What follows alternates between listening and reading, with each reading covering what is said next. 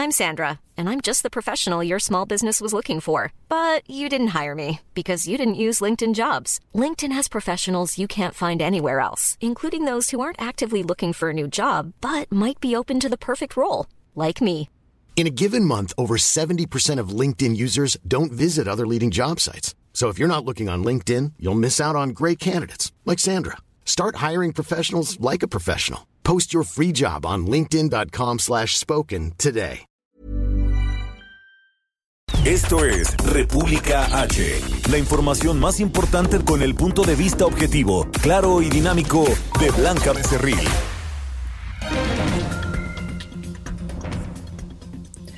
Hola, hola, muy buenas noches, muy buenas noches de miércoles. Hoy es 13 de enero del año 2021. Yo soy Blanca Becerril. Esto es República H. Yo lo invito como todos los días a que se quede conmigo porque en los próximos minutos le voy a dar toda la información más importante generada hasta el momento para que usted, por supuesto, esté bien informado de lo que ha ocurrido en las últimas horas en el territorio nacional y también allá en Estados Unidos, donde hoy fue un día histórico, histórico para la democracia estadounidense. Le voy a decir por qué. Porque eh, pues han aprobado eh, sobre todo una parte del Congreso allá en Estados Unidos, eh, un segundo impeachment contra el presidente Donald Trump a solo siete días de que deje de ser pues eh, el máximo, el máximo representante de Estados Unidos a nivel internacional, que deje de ser el presidente de esta nación en el mundo, porque acuérdense que el 20 de enero pues Joe Biden quien ganara, el demócrata quien ganara el pasado 3 de noviembre la elección presidencial, pues va a asumir el cargo allá en la Unión Americana. Vaya, vaya que hay muchas cosas que informarle también. ¿Cómo vamos en el asunto del coronavirus? Lamentablemente México pues ya registra 136.917 muertes. Esto es una cifra pues inverosímil porque solo en 24 horas han lamentablemente perdido la vida a causa del coronavirus en territorio nacional. 1.235 personas por eso es que pues no hay que bajar la guardia, hay que seguirnos cuidando. El coronavirus lamentablemente pues sigue en territorio nacional y también pues está afectando a muchas otras naciones en el mundo. Lo que sí es que también le voy a informar en qué estados de la República ya, ya comenzaron a, pues, aplicar estas vacunas contra el COVID-19, sobre todo, evidentemente, a los médicos, al personal médico que está en la primera línea de batalla contra este bicho. Oiga, pues yo le invito a que se quede conmigo, son las 9 de la noche con dos minutos en punto de este miércoles 13 de enero. Yo soy Blanca Becerril, esto es República H. ¿Qué le parece si arrancamos con un resumen de noticias? En resumen. En México esta noche se registran 136.917 muertes, 1.235 más que ayer, 1.571.901 casos confirmados en lo que va de la pandemia y 15.873 más, más confirmados que el día de ayer. Seis entidades de la República Mexicana siguen en riesgo máximo por el alto número de contagios e índice de hospitalización en términos de ocupación hospitalaria. La Ciudad de México sigue a la cabeza con un 88-92%, el Estado de México con un 83%, Guanajuato con 82%, Hidalgo con 79%, Nuevo León con el 81% de ocupación hospitalaria y Puebla con el 72%. La Secretaría de Gobernación y su titular, Olga Sánchez Cordero, pues se celebró que el gobierno de México ha garantizado todos los derechos y libertades de las personas durante esta difícil etapa de la pandemia. No ha habido toques de queda ni medidas restrictivas y solo se ha tenido pues el autoconfinamiento voluntario. La extensión del semáforo rojo aquí en la Ciudad de México y la suspensión de actividades no esenciales provocará que 40 mil empresas bajen sus cortinas de forma definitiva, se vayan a la quiebra algunas de ellas, y se habrán perdido más de 200 mil empleos para fin del mes de enero. Así lo informó el presidente de la Cámara de Comercio, Servicios y Turismo de la Ciudad de México, Nathan Poplavsky. La Fiscalía de Jalisco ofrece un millón de pesos de recompensa por quien ofrezca información de un hombre y una mujer presuntamente relacionadas con el asesinato del exgobernador Aristóteles Sandoval en un bar de Puerto Vallarta. Senadores, senadores del Partido Acción Nacional advirtieron que no darán un paso atrás en la defensa de los organismos autónomos como del INAI, el IFT, que el presidente Andrés Manuel López Obrador quiere desaparecer. Y la Coparmex tiene nuevo presidente. Después de permanecer cinco años al frente de la Confederación Patronal, Gustavo de Hoyos entregó la estafeta a José Medina Mora para un periodo inicial de dos años. Reporte vial. Bueno, pues vamos a las calles de la Ciudad de México con mi compañero Javier Ruiz. Javier, buenas noches, ¿cómo estás? Muy bien, Blanca, ¿qué tal? Te saludo con gusto, excelente noche. Y Blanca, tenemos información de la zona poniente de la Ciudad de México a través del Paseo de la Reforma. Vamos a encontrar todavía carga vehicular intensa, al menos para quien se desplaza del Auditorio Nacional y esto en dirección hacia el circuito interior, más adelante para continuar a la columna del Ángel de la Independencia. El sentido opuesto también con algunos rezagos, llegando a Mariano Escobedo y más adelante la incorporación a la avenida Arquímedes, en lo que corresponde a periférico, también con avance lento, una vez que se deja atrás la zona del Paseo de la Reforma y esto en dirección hacia la avenida Primero de Mayo. El sentido opuesto sí avanza mucho más aceptable, solo hay que moderar la velocidad y finalmente la calzada general Mariano Escobedo con asentamientos provocados ya no únicamente por la luz roja de los semáforos a partir de Reforma y esto en dirección hacia la avenida Río San Joaquín. De momento, Blanca, el reporte que tenemos. Gracias, Javier. Regresamos un ratito contigo. Claro que sí, estamos atentos. Buenas noches. Buenas noches, Gerardo Galicia. Buenas noches. Noche Blanca y tenemos información al oriente de la capital. Hemos recorrido ya la avenida Canal de Tezontle, se mantiene con un buen desplazamiento, ha disminuido ya la afluencia de vehículos y es una buena opción para poder llegar al eje 3 Oriente o con dirección a la zona de Javier Rojo Gómez. El mayor problema lo ubican justo en estos últimos puntos por operación de semáforos, únicamente habrá que tomarlo con mucha, mucha calma. Y para nuestros amigos que van a transitar sobre el eje 4 Oriente, la avenida Canal de Río Churubusco, también ya es alternativa para poder llegar a la zona del viaducto hacia la calzada de Inés Zaragoza y en el sentido opuesto de lo más difícil su cruce con el eje 4 sur ya llegando al eje 6 son también asentamientos provocados por semáforos. De momento, el reporte seguimos muy pendientes. Pues ahí, ahí la información, muchas gracias. Regresamos al ratito contigo también. Con todo gusto, excelente noche.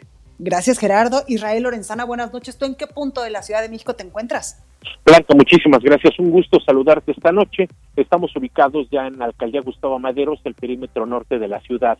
Fíjate que hemos hecho un recorrido a través de la zona del circuito interior, también hemos checado parte de Eduardo Molina, Gran Canal y por supuesto Congreso de la Unión. En términos generales, estas arterias se presentan con circulación aceptable para quien va con dirección, por un lado, hacia la zona de Martín Carrera, hacia la zona del eje 5 norte San Juan de Aragón y por supuesto con dirección hacia el perímetro del Estado de México.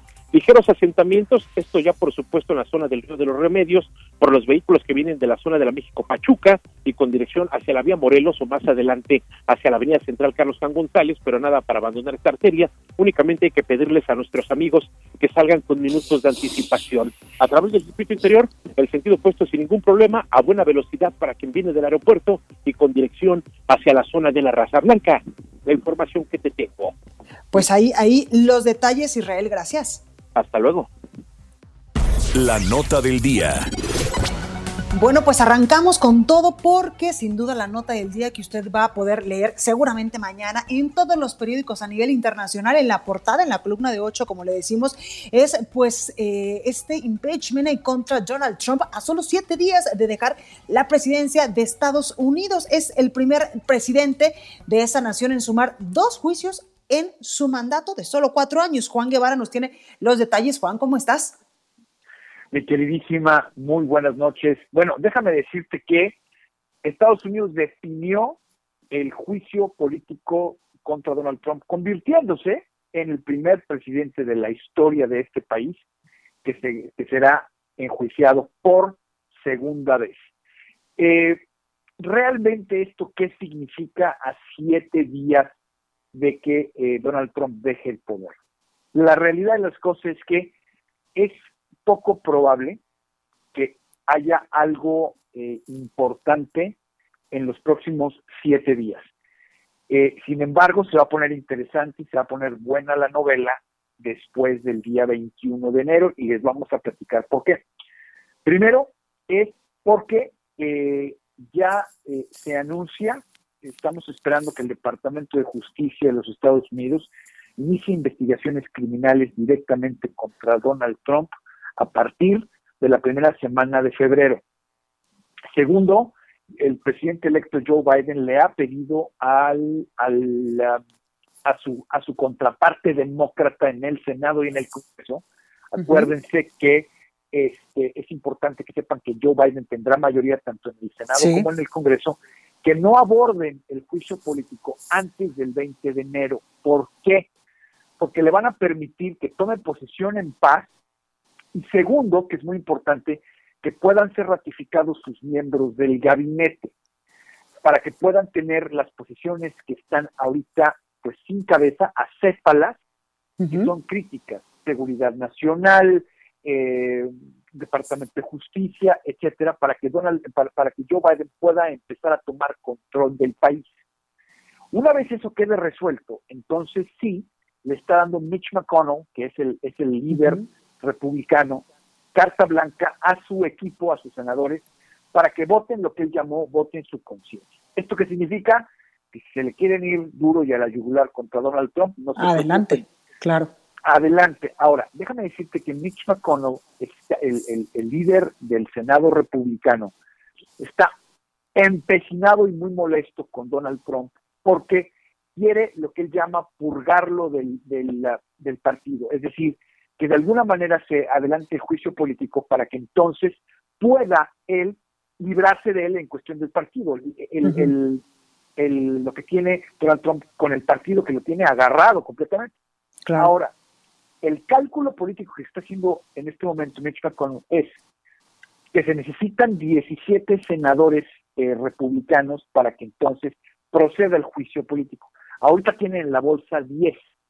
Si procede el juicio político y Donald Trump lo sobrevive por segunda vez, lo fortalece. Claro. Si lo, si, lo pasa y no pasa nada y lo, y, lo, lo condenan y listo, bueno, perfecto. Pero si lo fortalece, le va a salir el tiro por la culata a los republicanos. Entonces, ¿qué es lo que va a pasar? Se van a poner de acuerdo los demócratas con los republicanos, van a buscar otros siete senadores para que entonces el juicio político pase. Y a la hora que pase el juicio político vamos a tener acusaciones criminales en contra de Donald Trump y vamos a tener un juicio político al mismo, al mismo tiempo, lo cual le complica a Donald Trump, pues, el escenario de una manera súper, súper complicada. Pues ahí, ahí tenemos, como siempre, muy puntual tu, tu reporte, Juan Guevara. Muchas gracias. Me encanta platicar con ustedes y con tu audiencia. Ya sabes que les mando un abrazo y en lo que pueda servir. Gracias, esta es tu casa, Juan. Gracias. Cuídate. Un abrazo. Igualmente. Bueno, y para seguir hablando de este tema, tengo en la línea telefónica a Lila Abed, internacionalista, quien como usted pues ha podido escuchar en este espacio informativo, sabe muchísimo sobre estos temas, de lo que está pasando allá en Estados Unidos. Lila, ¿cómo estás? Muy buenas noches, un gusto estar contigo. Gracias. Oye, Lila, hablamos hace unos momentitos con Juan Guevara, eh, pues nuestro corresponsal allá en Estados Unidos, y nos decía que este es un día histórico porque pues es histórico que un presidente en funciones en Estados Unidos pues tenga dos juicios políticos literalmente en cuatro años. Así es, Blanca. Pues el día de hoy, como bien sabemos, la Cámara de Representantes lo acusó por incitar la, la insurrección. Ahora esto se va a turnar al Senado en donde se va a llevar a cabo un juicio político en donde los eh, 100 senadores son jueces y van a, a ver si van a enjuiciar al presidente Donald Trump. Esto se va a dar después del 19 de enero debido a que el líder mayoritario de los republicanos en la Cámara Alta no va a sesionar hasta el 19 de enero. Entonces esto se va a recorrer ya en las primeras semanas, días del próximo presidente del mandato, el próximo presidente de Estados Unidos y de ser enjuiciado, aparte marcaría otro precedente porque se convertiría en el primer presidente, no solo de enfrentar dos juicios políticos en cuatro años, sino ser en el primer presidente ser enjuiciado en la Cámara Alta. Yo lo veo un poco improbable de que los republicanos, 17 de ellos se sumen a votar a favor para enjuiciarlo, aunque los demócratas ya tienen mayoría en la Cámara Alta, se requiere de una mayoría calificada, es decir, dos tercios, para destituir o eh, enjuiciar al presidente Trump. Entonces, se ve un poco complicado eh, el panorama, pero sin duda es marcar un precedente de que lo que ocurrió el, el miércoles pasado en el Capitolio, que no se vuelva a repetir en el futuro. Claro. Oye, Lila, y si los demócratas, ya que van a ser gobierno en la próxima administración que empieza el 20 de enero con Joe Biden, eh, cabildean correctamente con otros republicanos, porque vimos hoy precisamente allá en la Cámara de Representantes que incluso hubo varios republicanos que votaron a favor de este juicio político contra Donald Trump. Sí, hubieron 10 republicanos en la Cámara de Representantes que se sumaron con los demócratas a, acusar al presidente. Eh, en el Senado se veía un poco más complicado el panorama eh, debido a que a pesar de que muchos de los republicanos condenan el acto de violencia que se vivió la semana pasada, pues una cosa es eh, condenarlo y otra cosa es que voten para enjuiciar a un presidente. Hay que recordar que a pesar de que muchos de los republicanos de CEPA están a favor de ya colaborar con los demócratas y condenar lo que ocurrió, pues muchos de ellos dependen de la base electoral que representa el Partido Republicano, que en su mayoría está secuestrada por la imagen e ideología de Trump, y ellos saben que sus escaños y sus curules pues dependen de esa base para ser para ser reelectos en las intermedias del 2022. Entonces, aquí también se cruzan intereses políticos y personales y tienen, pues es una prueba de fuego para los republicanos de que si van a poner al bienestar de la nación eh, por encima, ¿no? De cualquier interés político, defender a un candidato o sus mismos eh, intereses personales. Me parece que va a ser complicado para los republicanos en la Cámara de Senadores y, lo que vemos en estos momentos es también a un presidente con este video que difundió el día de hoy, tratando de pues calmar las aguas que él mismo eh, incitó, este, pero ya llegó muy tarde el mensaje, ya el daño está hecho y pues las consecuencias las tendrá que enfrentar. Claro. Oye, Lila, quiero preguntarte también si en dado caso, eh, pues avanza y es eh, pues ratificado o aprobado en estas dos cámaras. Veíamos que en la Cámara de Representantes ya eh, pues fue aprobado el juicio político contra Donald Trump. Ahora, como tú bien nos dices, falta el Senado. Si es aprobado ya en lo general, ¿podría quitarle la posibilidad a Donald Trump de volver a ser candidato en cuatro años a la presidencia? Mira, si es enjuiciado por dos tercios de la Cámara de Senadores, eh, se hace una votación posterior a la votación de enjuiciarlo, en donde se dice, eh, la Constitución marca que se le va a prohibir a un funcionario ocupar algún cargo público en el futuro. Eh, en este caso, para esta votación posterior a la del juicio político, solo se requiere una mayoría simple, que en este caso ya la tienen los demócratas, no necesitarían contar con el apoyo de los republicanos, debido a que a partir del 20 de enero el, el, voto de desempate es del vicepresidente, es decir, de Kamala Harris, y ellos ya tienen una mayoría con ese voto de desempate para votar, para prohibir que eh, Donald Trump se pueda postular algún cargo público en el futuro. Dicho esto, no existe un presidente, un precedente en donde el, el, Congreso le prohíba a un presidente o a un expresidente postularse a un cargo en el futuro. Entonces, es muy probable que si este escenario se da, Blanca, es posible que, acabe hasta en la Corte Suprema para debatirse, porque no, no existe un precedente de ello. Claro, pues ahí, ahí los detalles, Lila Abed, internacionalista, gracias como siempre. Al contrario, Blanca, un gusto estar contigo. Un saludo a todo tu público. Igualmente. Gracias. Bueno, pues vamos con más información y cómo se llevará a cabo la vacunación de migrantes allá en Estados Unidos. París Alejandro nos tiene los detalles. París, ¿cómo estás? Buenas noches, Blanca, amigas, amigos del Heraldo. Sí es, sí es que esta mañana el secretario de Relaciones Exteriores, Marcelo Ebrard, aseguró que ningún trabajador migrante puede ser excluido de la vacunación contra el COVID-19 en Estados Unidos, ya que esto representa una violación al capítulo laboral del Tratado de Libre Comercio entre México, Estados Unidos y Canadá, el TEMEC. Esta mañana en la conferencia de prensa, el canciller mexicano dijo que en caso de que exista una negativa de Estados Unidos a vacunar a los migrantes, se va a invocar este capítulo laboral del Tratado de Libre Comercio. Y es que en el artículo 23.3 de los derechos laborales dice que cada parte, México y Estados Unidos, asegurará que los trabajadores migrantes estén protegidos conforme a sus leyes laborales, sean o no sean nacionales de las partes. Y bueno, escuchemos al, canciller el canciller más celebrado.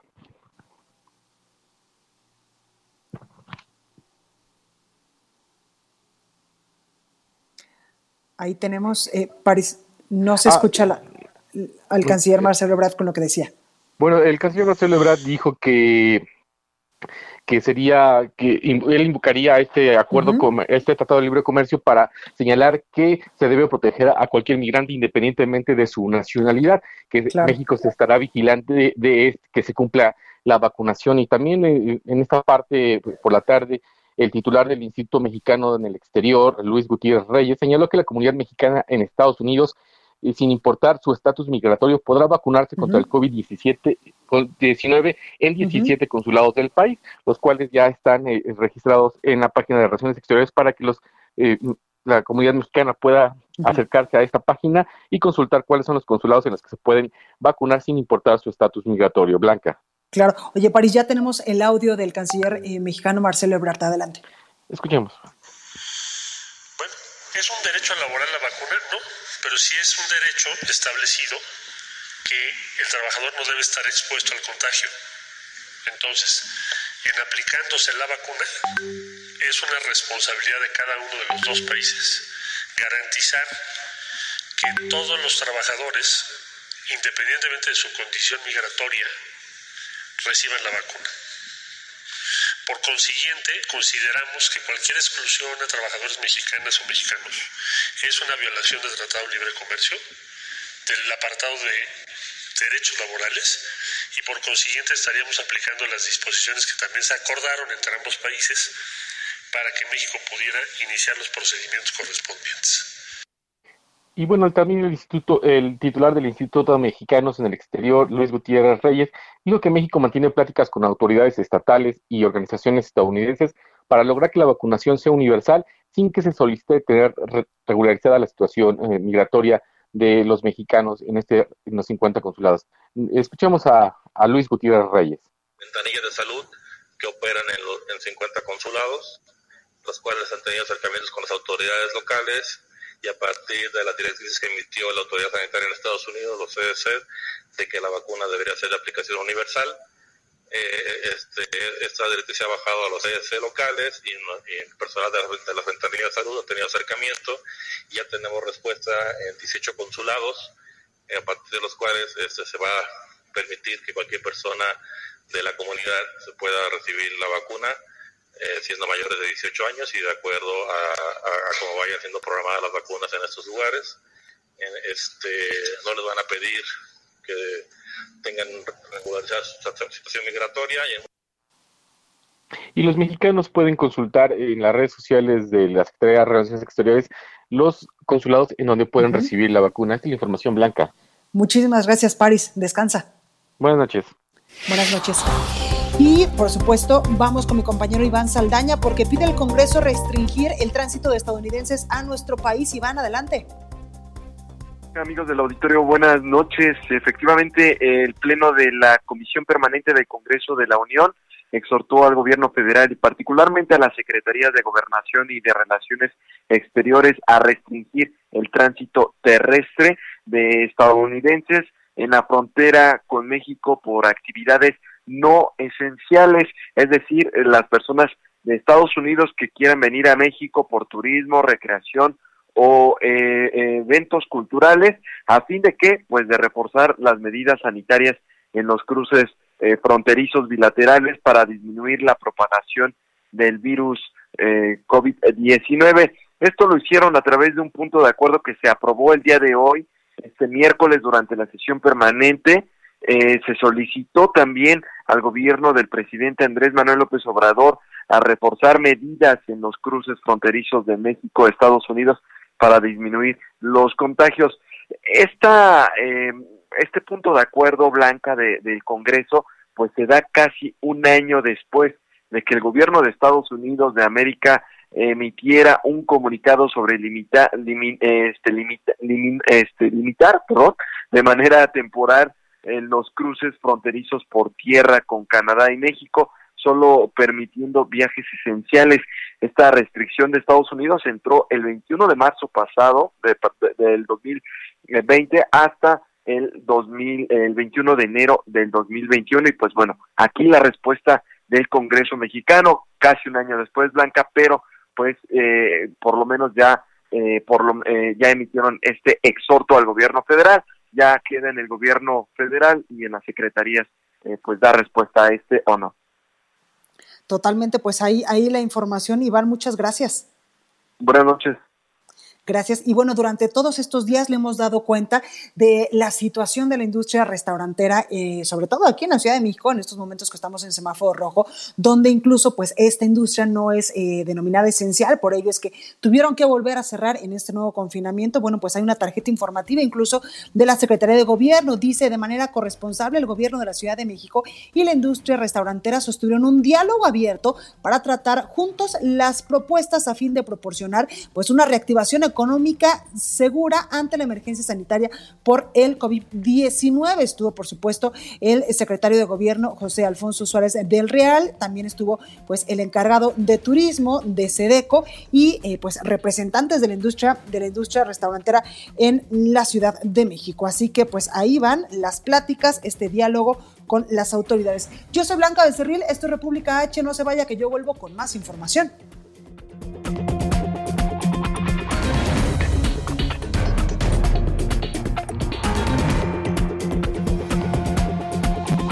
Continúa escuchando a Blanca Becerril con la información más importante de la República en República H. Regresamos. Estamos de regreso con la información más importante de la República en República H, con Blanca Becerril, transmitiendo en Heraldo Radio.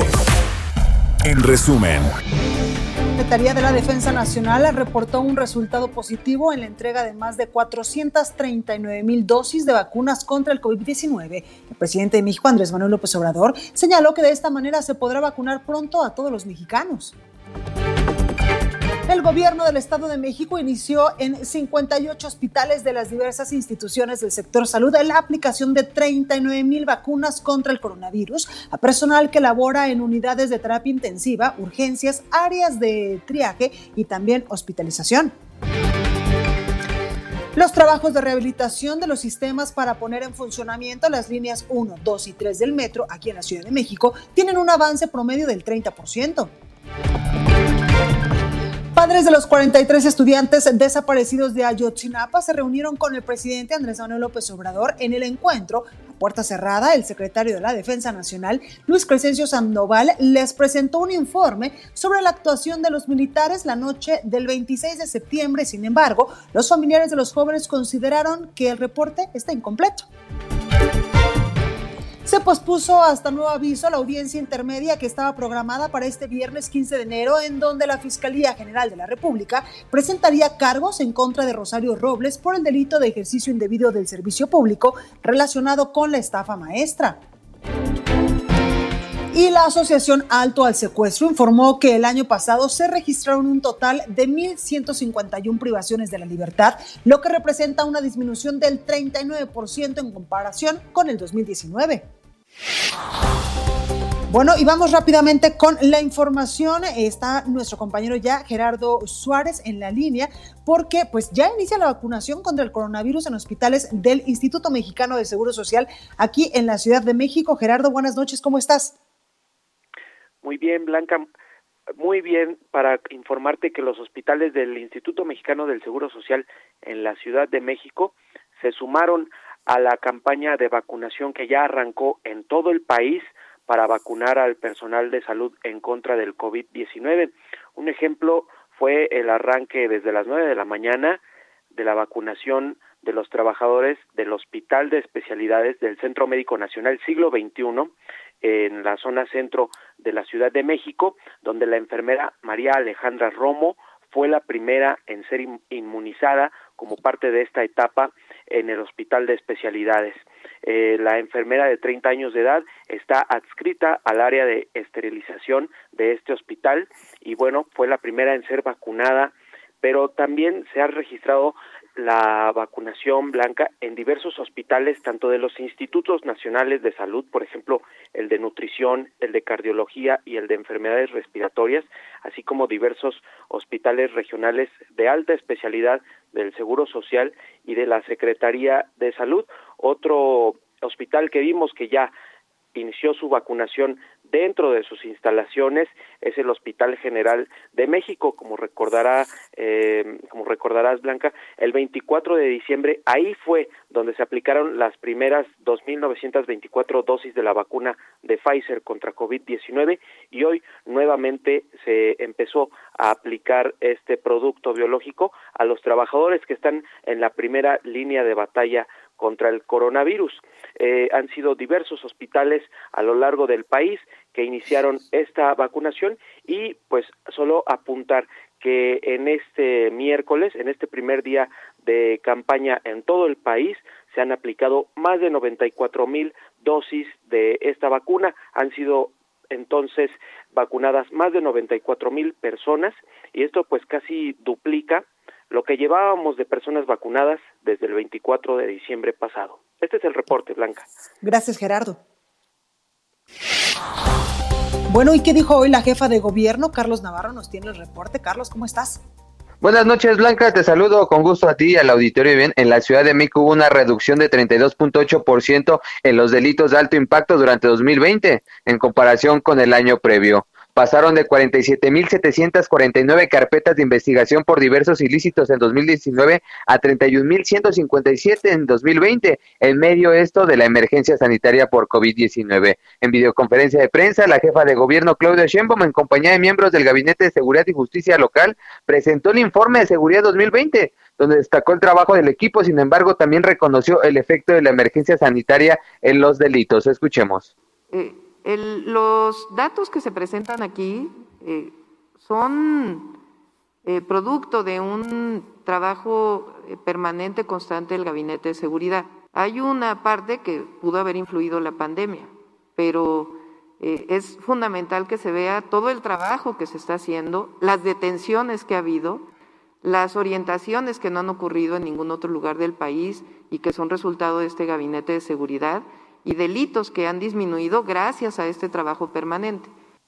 El coordinador general del Gabinete de Seguridad Ciudadana y Procuración de Justicia, Tomás Pliego, enlistó algunos delitos de los que tuvieron alguna disminución. Fueron más de una docena, entre ellos el robo a pasajeros en el metro, el robo a negocio con violencia, el robo a pasajeros a bordo de microbús, el robo a transporte en vía pública, el robo a repartidor, entre otros también el de lesiones dolosas por disparo de arma de fuego, así como el homicidio doloso y culposo. El titular de la Secretaría de Seguridad Ciudadana de la Ciudad de México, Omar García Harfuch, informó que como parte de su plan de trabajo para 2021, que consiste en ocho puntos clave, se enfocarán en combatir principalmente cinco delitos. ¿Cuáles son? Es homicidio doloso, o el robo de vehículo con violencia y sin violencia, el robo a pasajeros o conductor con, violencia y el robo a casa, habitación con violencia. Escuchemos. Esto no quiere decir que vayamos a dejar la atención de otros delitos. Tenemos otro delito que no está aquí eh, mencionado, pero que continúan los operativos o varios delitos que continuarán los operativos que han tenido buenos resultados, como es el robo a transporte público,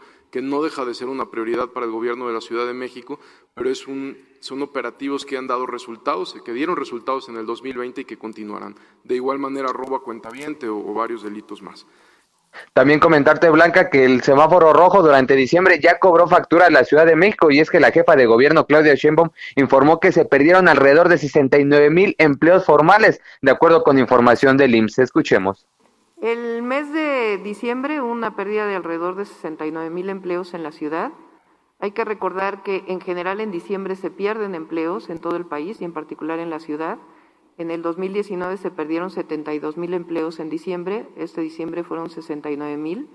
Estamos esperando al dato de enero y tenemos un grupo de trabajo que está atendiendo la reactivación económica de la ciudad.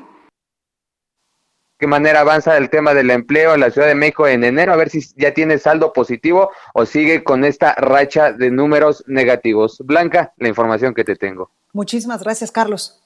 Hasta luego, buenas noches. Entrevista. Bueno, y tengo en la línea telefónica a Javier Tello, especialista en políticas de, de salud. Buenas noches, ¿cómo estás? Híjole, no escucho bien. Ahí ya me escuchas, eh, Javier. No, me parece que estamos teniendo un pequeño problema con la comunicación de Javier Tello, especialista en políticas de salud, que como usted sabe, pues es alguien que le sabe mucho a la materia, que le sabe mucho al tratamiento que le estamos dando en el país y también alrededor del mundo al tema del coronavirus. Javier, ¿ya me escuchas? Perfecto. Perfecto. Oye, Javier, pues muchas gracias nuevamente por estar con nosotros. ¿Qué tal, Blanca? Encantado. Gracias. Oye, Javier, pues hoy inició ya formalmente la vacunación contra el coronavirus en México y ya, eh, pues evidentemente, esta vacuna ya se empezó a distribuir en otros estados del país. Sí, y son excelentes noticias. Siempre hay que ver primero las cosas positivas, ¿no? Lo bueno es que ya, ya se arrancó esto, o eh, hoy se comenzaron a aplicar 440 mil, poco menos de 440 mil eh, dosis a nuestro personal que ha estado trabajando durísimo en áreas COVID y, bueno, pues eso nos da mucho gusto, ¿no? Ahora, eh, lo que sí es que creo que hay que meter un poco de velocidad en esto porque tenemos tres días para realizar, según el cronograma que nos dieron, eh, la administración de estas 445 440 mil dosis y el día de hoy solamente se aplicaron 94 es decir, no llegamos al 33% de la, de la meta. ¿Qué pasa si no lo logramos? Pues vamos a necesitar una táctica para vacunas que faltan. Entonces, vaya, yo sé que esto se tiene que ir afinando, pero el reto es grande y tenemos que hacerlo de una manera eficiente. Creo que es un gran beneficio y no nos olvidemos que al finales del mes de enero debimos haber administrado un millón cuatrocientos. Bueno, bueno, Javier, ¿ahí me escuchas? No, tuvimos un problema con la comunicación de Javier Tello que nos estaba explicando pues precisamente sobre todo este esquema de vacunación que se está eh, llevando a cabo a lo largo y ancho del territorio nacional y que hoy precisamente ya arrancó en varios estados de la República. Acuérdese que en un primer momento este esquema pues era solamente contemplar la Ciudad de México y también Coahuila. En estos momentos pues ya está en otros estados del país y también otra cosa importante es que hoy el secretario de Hacienda y Crédito Público eh, Arturo Herrera explicó que para la nueva vacuna rusa se requerirá pues la firma de un contrato adicional que garantizará millones de inmunizaciones. López Gatel, el subsecretario de Salud, pues asegura que ya está en manos de la COFEPRIS. ¿Esto por qué se lo digo? Bueno, porque hoy Arturo Herrera, el secretario de Hacienda, declaró que en un par de días México podría aprobar ya la vacuna rusa, esta llamada Sputnik 5 contra el coronavirus y así pues nuestro país podría tener más, eh, más eh, variedades de vacunas para enfrentar este difícil virus. Javier, ¿ya escuchas ahí? Perfectamente, Blanca, perdóname. No, no te preocupes, es que luego esta comunicación como que eh, no, nos, no, nos, funciona mucho por el asunto de las tecnologías que en estos momentos pues todo el mundo los estamos, las estamos utilizando como nuestro medio de comunicación ya que no podemos salir. Claro. Pero me decías, Javier. Sí, eh, te decía yo que bueno, la meta, la meta es bastante grande. A finales del mes de enero debimos haber ya administrado cuatrocientos cuarenta mil eh, dosis de la vacuna de Pfizer. Y bueno, pues son buenas noticias que se esté vacunando al personal de salud. Ahora lo que tenemos que hacer es vigilar que realmente lo estemos haciendo con eficiencia y con, y con la velocidad que se requiere.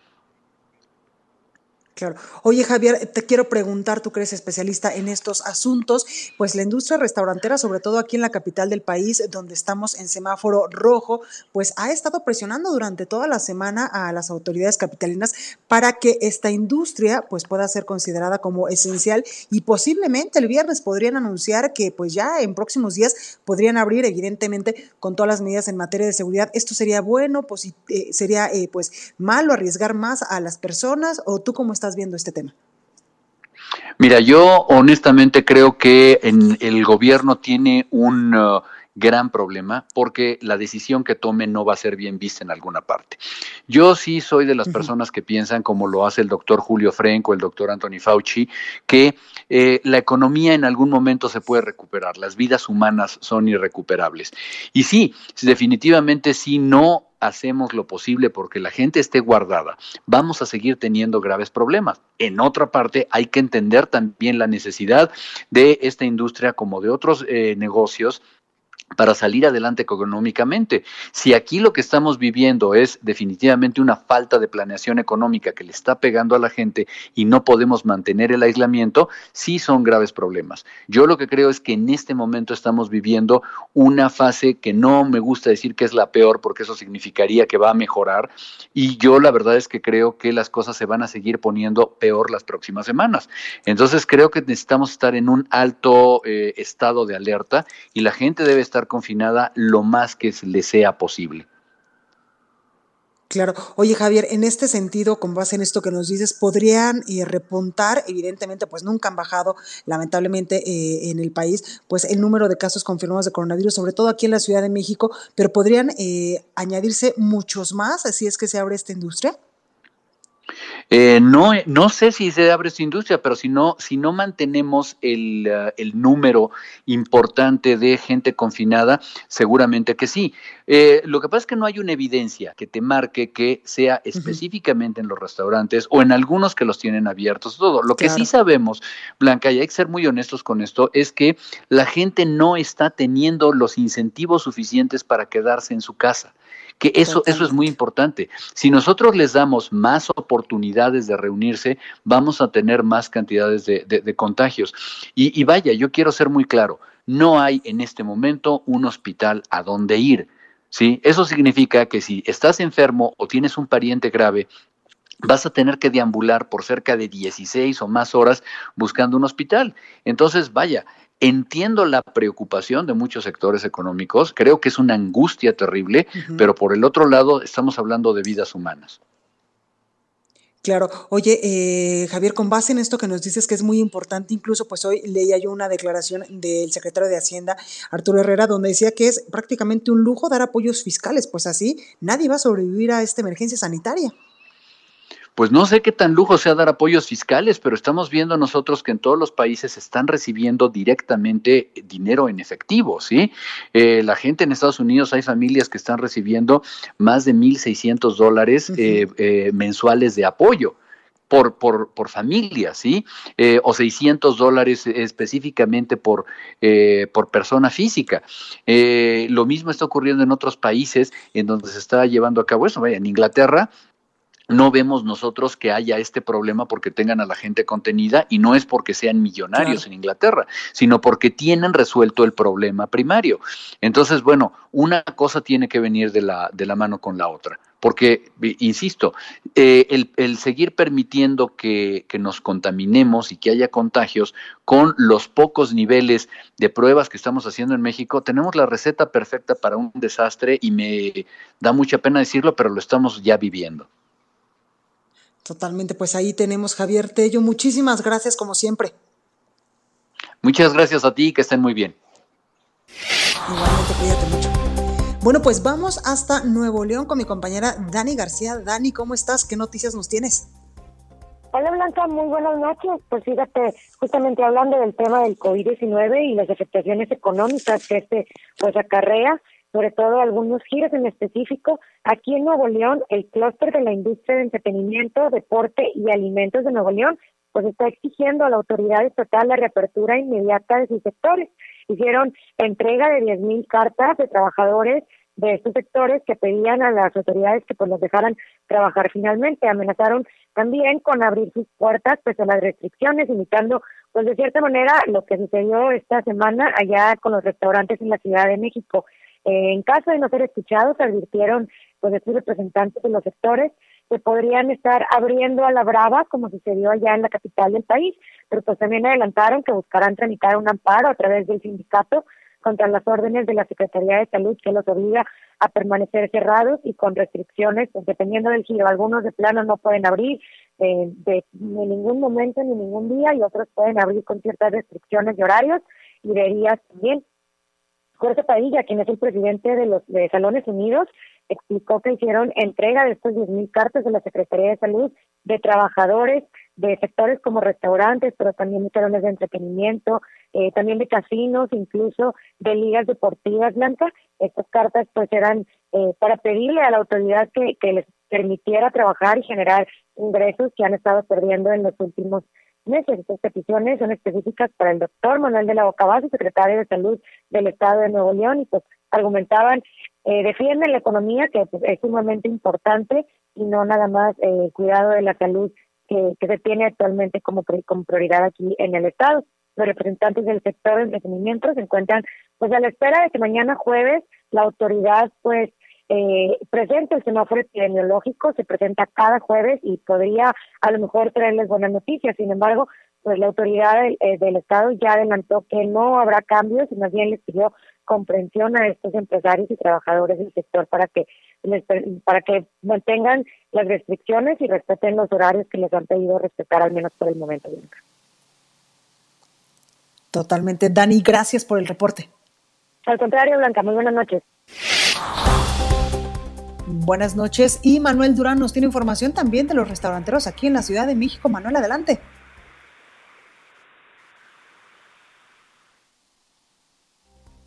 Me parece que no tenemos a mi compañero Manuel Durán, eh, que también nos iba a hablar un poco sobre cómo se está suscitando este asunto de eh, el hashtag, usted se acuerda, abrir o morir, estas eh, manifestaciones que han hecho los restauranteros en la Ciudad de México durante estos días que lleva la semana, donde están pidiendo evidentemente pues una mesa de diálogo que ya le decía yo, pues hace unos momentos se han reunido con las autoridades capitalinas. Manuel, ya, ya te tenemos en la línea, adelante.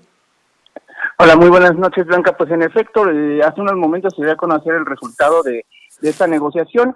Eh, oficialmente eh, se puede decir que avanza la reapertura de los restaurantes contemplada para el 18 de enero, pero lo que conocemos es que la industria de del sector hizo una contrapropuesta. El gobierno les proponía cerrar a las 4 de la tarde, ellos a las 18 horas. plantearon una serie de medidas en dos fases la primera se pide solamente terrazas y mesas al exterior.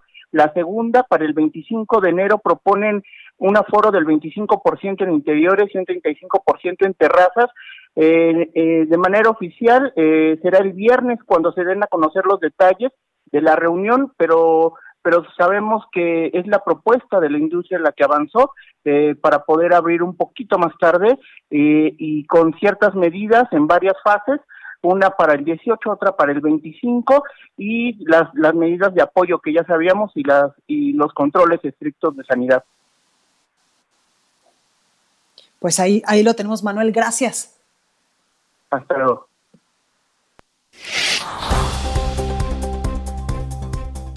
bueno, y como todos los miércoles tenemos a Arturo Exactamente, el análisis con Arturo Ávila, eh, presidente de IBN, V Analytics y experto en seguridad nacional por Harvard. Muy buenas noches, Arturo, ¿cómo estás?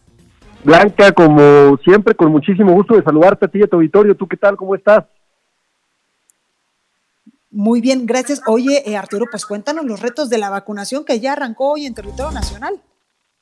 Pues así es, arrancó la vacunación masiva en el país. Llegan más de 400 mil dosis de Pfizer y estas se suman ya a las 75 mil dosis aplicadas hasta el momento. De este modo, Blanca, la vacunación que había iniciado el pasado 24 de diciembre en la Ciudad de México, en Querétaro y en el Estado de México, ahora llega al resto de las entidades.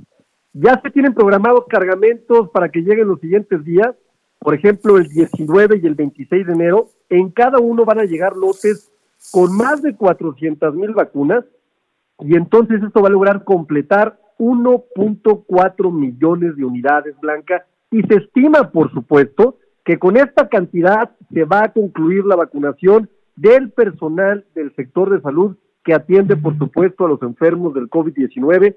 Y así, Blanca, tendremos en febrero, por supuesto, ya listos a los grupos de riesgo y al resto de la población consecuentemente. Eh, la vacunación masiva, Blanca, va a ser un reto de enormes proporciones, tanto por la cantidad de personas que se tienen que vacunar para que se alcance la inmunidad colectiva, así como para llegar a todos los rincones del país. Es una tarea que representa muchísimos retos en distintos ámbitos y yo creo que es importante platicarte tres que son inmediatos. El primero, Blanca, es que es muy importante conseguir que las vacunas que lleguen a tiempo, por supuesto, por la gran demanda que tiene el antídoto. Se, en este momento es un gran logro que ya se tengan firmados contratos de precompra para vacunar a la totalidad de la población en nuestro país. Por otro lado, eh, la llegada de las vacunas a tiempo va a depender, por supuesto, de que las farmacéuticas cuenten con los insumos necesarios. Hay países en todo el mundo, Blanca, que ya han presentado algunos retrasos. Por ejemplo, Estados Unidos prometió 20 millones de personas vacunadas para el 31 de diciembre y lamentablemente solo han llegado a 6.6 millones de vacunas en este momento. El segundo reto, Blanca, que no deja de ser muy importante, es la distribución. La vacuna tiene que llegar a todas las zonas del país, incluso las más lejanas y a las de difícil acceso, rurales y por supuesto lugares marginados. Además, por las especificaciones de cada una de las vacunas, se van a requerir condiciones bien importantes para que no se echen a perder. y estas van a poner a prueba, por supuesto, las capacidades del gobierno mexicano. Por ello, debo decirlo fuerte y claro, el único o la única institución que puede ayudar con esta distribución son las Fuerzas Armadas y creo que aquí ha tenido un acierto importante el gobierno de la República. Y finalmente el tercer reto, Blanca, es lograr concientizar a la población sobre el escepticismo, Blanca, la infodemia y los movimientos antivacunas que postulan cosas inverosímiles, que no puede ser, que es un invento de dominación mundial, todo este tipo de cosas que verdaderamente no hacen ningún sentido. Así es que, Blanca, si queremos acabar con la vacuna, es muy, muy importante que entendamos, perdón, con, el, con el virus, es muy importante que entendamos que la única solución es la vacuna. Pues ahí lo tenemos. Muchísimas gracias, Arturo.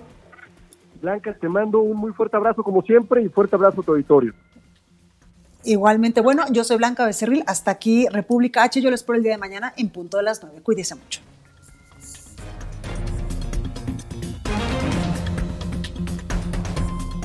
Esto fue República H, la información más importante de lo que pasa en el interior de la República, con el punto de vista objetivo, claro y dinámico de Blanca Becerril. Continúa escuchando Heraldo Radio, donde la H suena y ahora también se escucha.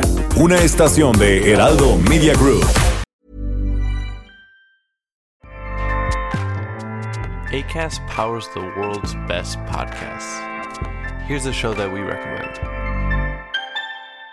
The Real Housewives is a guilty pleasure for most, but if you're looking to not feel guilty about that pleasure, tune in to Everything Iconic with me, Danny Pellegrino, where I break down all the messy moments and behind the scenes antics of Bravo's popular franchise. And on Everything Iconic, I also interview celebrity guests like Kelly Ripa, Kiki Palmer, Drew Barrymore, Cameron Diaz, and more about their guilty pleasures, their past work, and so much more.